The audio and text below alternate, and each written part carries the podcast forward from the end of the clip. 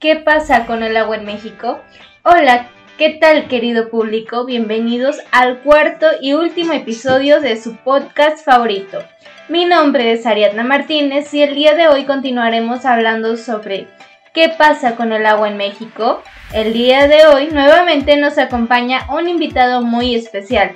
Él es Alex View. Hola Alex, bienvenido de nuevo. Hola Ari, ¿qué tal? Mucho gusto de estar aquí una vez más en el último episodio de ¿Qué pasa con el agua en México? Pues bueno, hay que entrarle en el tema, ¿no?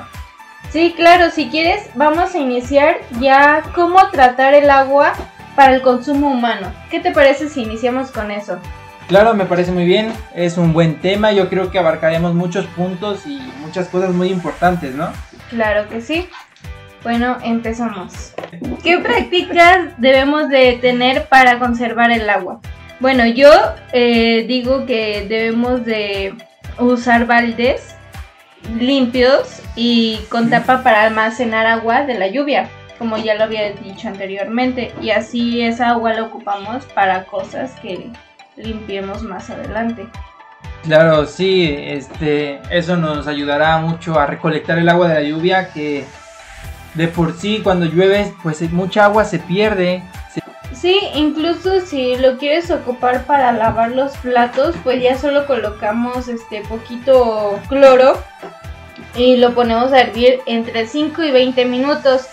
Y ya esperamos y ya tenemos agua limpia y purificada para lavar los platos.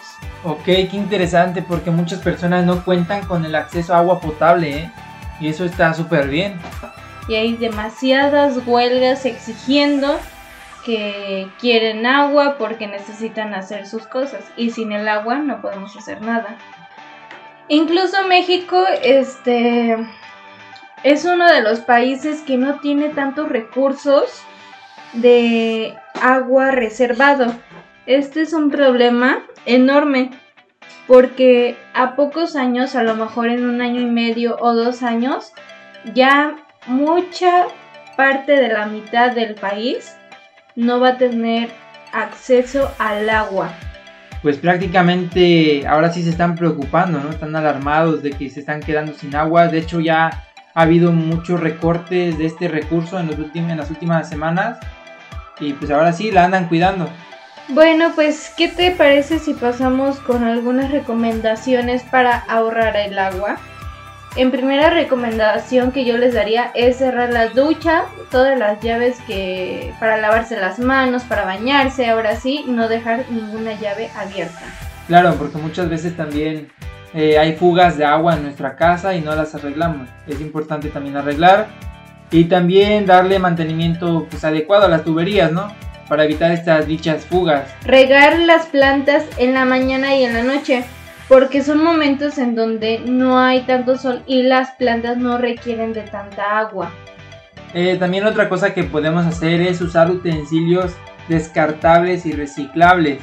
Así nos acumulan platos y cubiertos para lavar. Porque fíjate que también están saliendo muchos productos ecológicos, ya que también el contaminante es el plástico.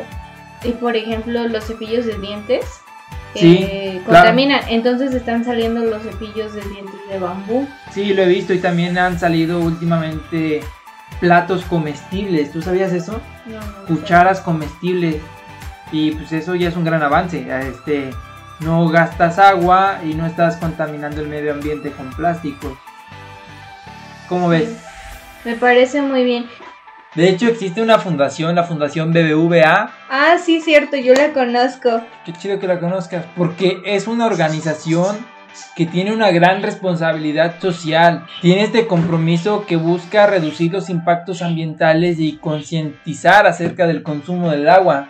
O sea, qué interesante, ¿no? Que esta empresa esté tomando acciones al respecto y que esté creando conciencia en la gente, ¿no? Sí, es muy importante que las personas tomen mucha conciencia porque no sabemos qué vaya a pasar en un futuro y como nuevamente les vuelvo a recordar, no solo dos personas viven en el planeta, hay millones de habitantes y esos millones de habitantes necesitan agua porque sin el agua no hay vida. Y sin el agua no hay vida y no hay que ser egoístas. Somos muchas personas en el planeta y todos tenemos que asumir este compromiso de cuidar el agua, porque el agua es de todos y todos tenemos que cuidar el agua. Muy bien, muchas gracias Kevin, espero que en estas secciones te lo hayas pasado muy bien y gracias por informarnos un poco más sobre el agua y espero invitarte a una sección más con un nuevo tema. No, pues muchas gracias por invitarme aquí a tu programa de hablar de estos temas. En verdad yo creo que es muy importante lo que estás haciendo y darle una voz al cambio, ¿no? Y pues esperemos que me invites pronto.